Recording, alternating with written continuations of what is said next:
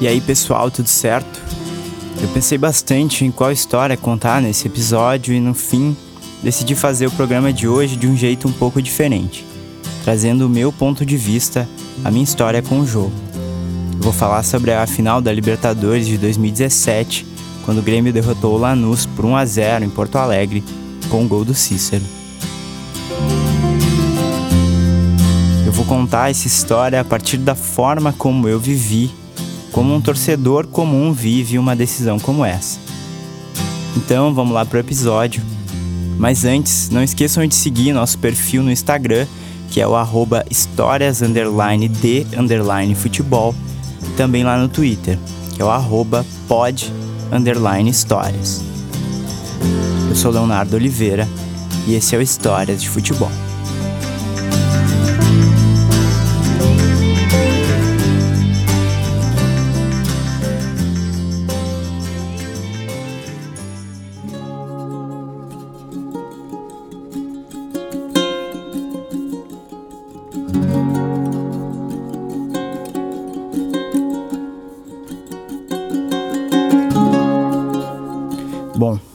Essa história começa em uma terça-feira à noite, dia 21 de novembro de 2017. Depois do trabalho, como sempre, eu tinha aula na Unicinos, que começava às sete e meia. Naquele dia, se eu não me engano, eu tinha uma cadeira de Direito Processual Civil, com um professor que inclusive é gremista também. Como vocês podem imaginar, a última coisa que o meu cérebro queria pensar na véspera de uma final de Libertadores era como se ingressar com um recurso especial no STJ ou na forma que o novo Código de Processo Civil trata os recursos extraordinários.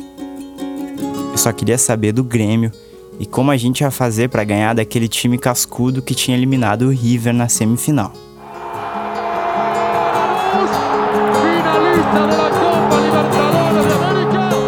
Não tinha conseguido ir em nenhum jogo daquela Libertadores, então meio que já tinha me contentado em assistir pela TV a primeira final da América que a Arena do Grêmio ia receber.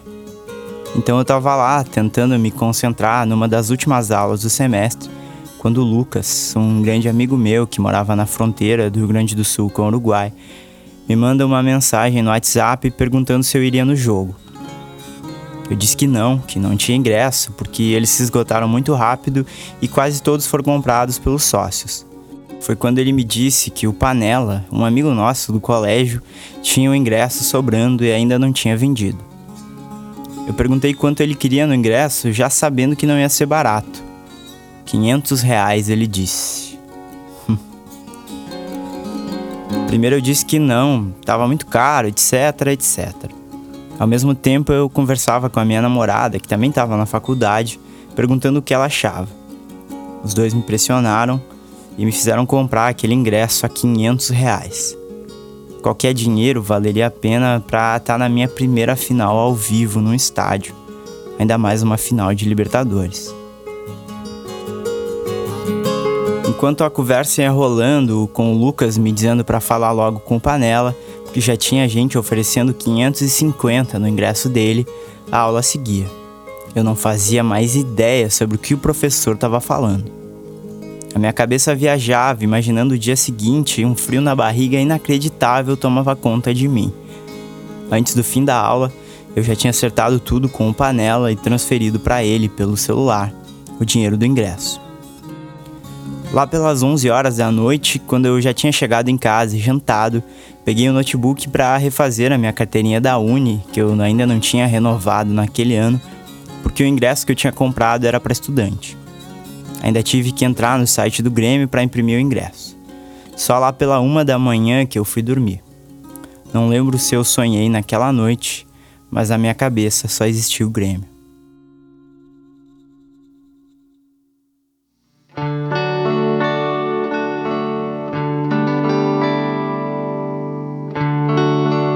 Foi difícil me concentrar no trabalho naquela quarta-feira, mas a pau e corda o relógio marcou 5 da tarde e eu fui embora.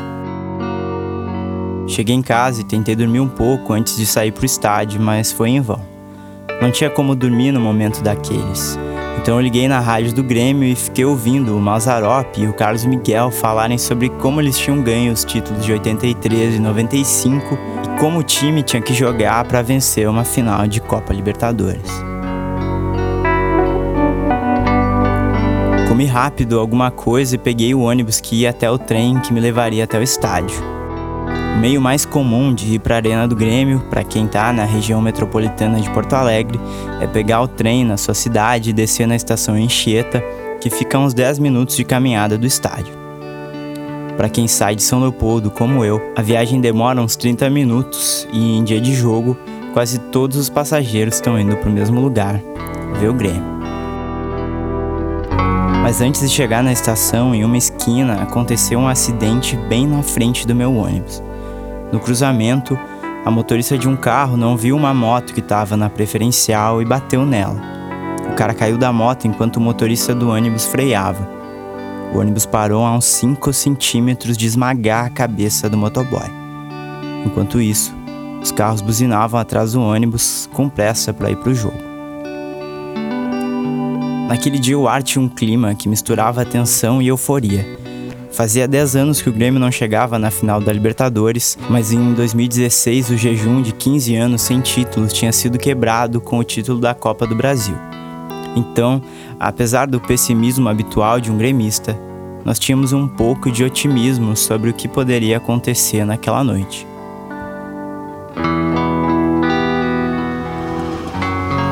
O trem chega na estação, todo mundo desce e começa a longa caminhada até a arena.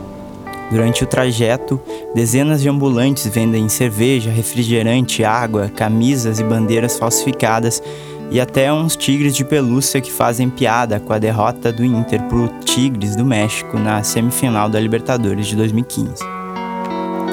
No entorno do estádio, a festa de sempre tomava conta da rua. Churrasco, bebida e gente cantando lotavam o já tradicional bar do Ito, onde a geral do Grêmio se concentra antes dos jogos. Enquanto eu espero na fila para ser revistado antes de passar pelos portões da arena, Pego o celular e vejo que são 8h45. Faltam intermináveis 60 minutos para o começo do jogo. Depois de passar pela revista, eu espero o show do Michel Teló, que estava acontecendo no gramado, acabar para entrar efetivamente e ir até o meu lugar. Chego no setor onde eu ia ficar, me sento e espero. Na arena lotada não tem sinal de celular, então durante a espera de mais ou menos 40 minutos até a entrada dos times, eu fico me lembrando dos jogos que eu vi desde criança, das centenas de horas assistindo o Grêmio ao lado dos meus pais, que me fizeram ser um doente por esse clube que usa o azul, o preto e o branco. Meus pais já morreram, mas para vocês terem uma ideia de como o Grêmio era importante para eles, quando eu fui apresentar minha namorada para minha mãe, a primeira coisa que ela quis saber antes de qualquer outro assunto, era se a Pamela era gremista. Voltando ao jogo, até a bola rolar, eu fiquei ali lembrando de tudo e imaginando como seria ver aquela final ao lado dos meus pais. Depois dos minutos, que pareceram horas esperando, os times entram em campo e o recebimento da torcida é inesquecível sinalizadores, bandeiras, a banda da geral pulsando como nunca e o grito ensurdecedor de Grêmio cantado por 55 mil pessoas que ecoava por todos os lados.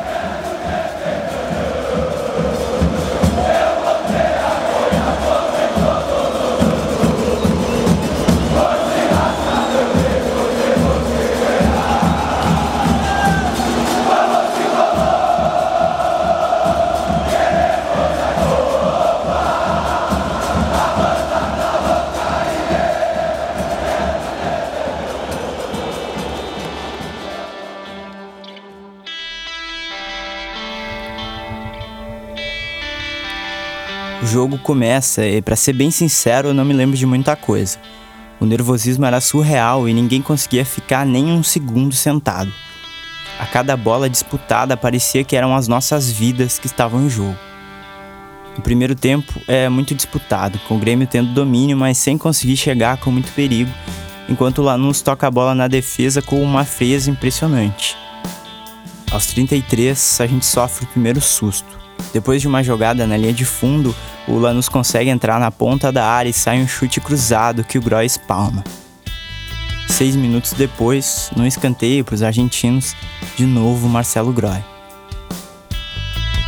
Seis minutos depois, no escanteio para os argentinos, de novo Marcelo Groy salva o Grêmio, fazendo a defesa mais bonita que eu já vi no estádio.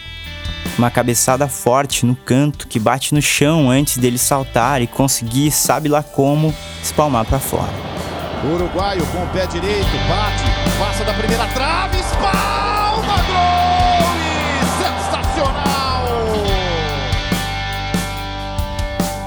Aos 44 é a vez do Grêmio assustar. Com aquela frieza excessiva que eu falei antes, a zaga do Lanús tocava a bola quando o goleiro, fora da área, não conseguiu dominar um passe, se atrapalhou e entregou a bola nos pés do Ramiro. Ele chuta meio caindo e perde a melhor chance que o Grêmio teve até aquele momento. Termina o primeiro tempo 0 a 0.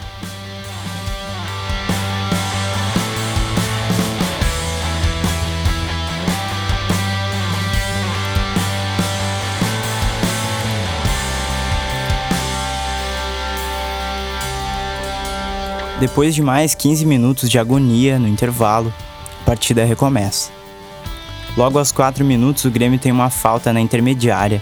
O Edilson cobra e a bola passa perto. O Edilson tem competência, tem força suficiente para fazer a bola chegar ao gol com veneno, com perigo, autorizado.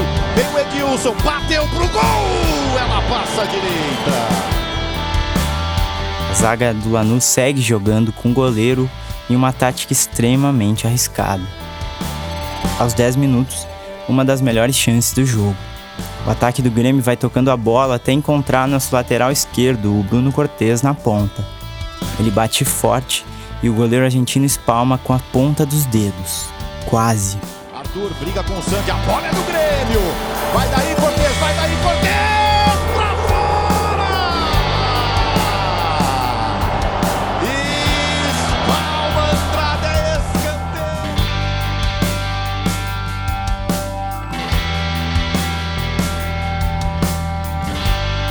13 minutos, o Renato resolve tirar o Maicon e partir para o ataque, colocando o Everton, que até então era reserva.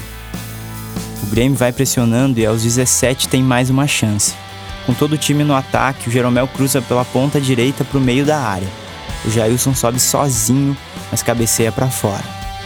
O gol estava vindo, mas o nervosismo matava a torcida, que ansiava por gritar um gol.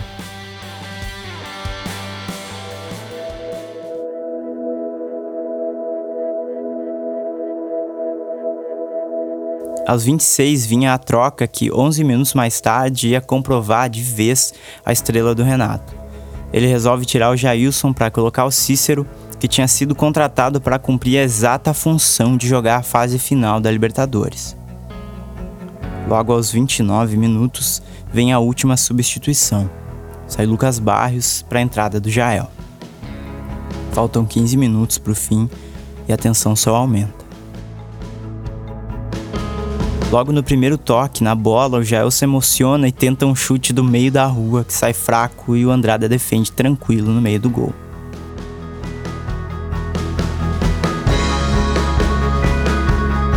O cronômetro marcava 37 minutos e 15 segundos quando o Edilson domina a bola no meio de campo e com o time todo no ataque, resolve lançar a bola para a área. Todos prendem a respiração na arena enquanto ela chega na cabeça do Jael, que desvia para o meio da área. Ele encontra o Cícero, que com o pé esquerdo meio desajeitado bate pro gol. A bola desvia no Andrada e entra. A arena explode em uma cena que nunca vai sair da minha memória. A bola sobrou pela direita para o Grêmio com Edilson.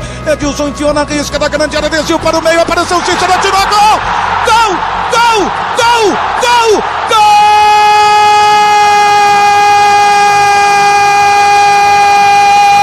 Do Grêmio! 37 minutos! 37 minutos! É um momento divino que acontece na arena do Grêmio! Tinha que ser desta forma! É o momento da estrela de um jogador que foi contratado para esse objetivo, estar pronto para a fase decisiva da Libertadores da América, diante de um sonho que foi construído desde o primeiro jogo. A presença de um novato para qualificar o grupo. E a bola foi levantada para a área com Edilson pela direita. O desafio providencial pelo lado esquerdo. E o Cícero botou a bola para o gol. Num toque sublime de um jogador corpulento como Jael, que torna-se decisivo para um chute de pé esquerdo, para um desafio do goleiro. Mas uma bola que tinha o endereço certo, estava escrito nas estrelas. Olhe para o céu neste momento. O Grêmio está pintando de azul o céu. É um fenômeno que só o Grêmio proporciona ao seu povo. Acredite nesse time acredite nessa glória. Um para o Grêmio, zero para o Lanús. Agora são 38 minutos e 50, perto do final do jogo. E tinha que ser assim. O jogo fica parado por alguma confusão por mais ou menos um minuto. Enquanto isso, 55 mil pessoas, acostumadas e engasgadas com os fracassos dos últimos 15 anos, cantam, pulam e gritam.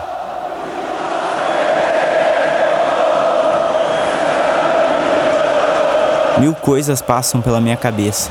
Eu me lembro da primeira vez que eu visitei o Olímpico ao lado do meu irmão e do meu pai, quando eu tinha 4 anos. Dos dias de sofrimento na Série B, dos títulos do Inter, das noites em claro pensando naqueles jogos contra o Boca em 2007.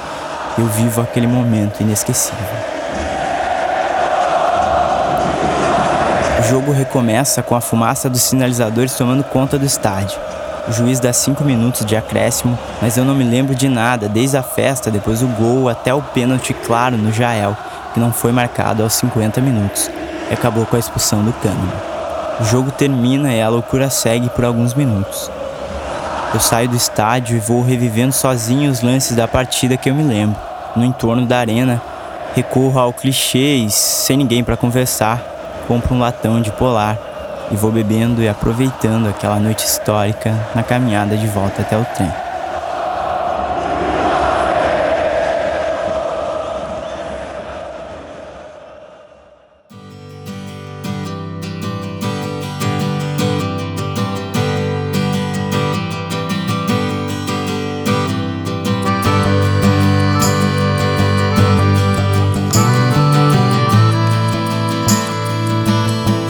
Uma semana depois eu voltaria para a arena, dessa vez junto da Pamela e do meu sogro, para a FanFest montada pelo Grêmio para os torcedores. Mais ou menos 30 mil pessoas acompanharam das cadeiras e de dentro do gramado, como nós, a consagração do Tri da América. Ali, de dentro do gramado, nós vimos os gols do Fernandinho e do Luan, e também o Jeromel erguer a taça mais linda desse mundo. Procure no YouTube pela FanFest na final da Libertadores e vocês vão ver como foi. tempos em tempos eu revejo esse jogo e me emociono todas as vezes.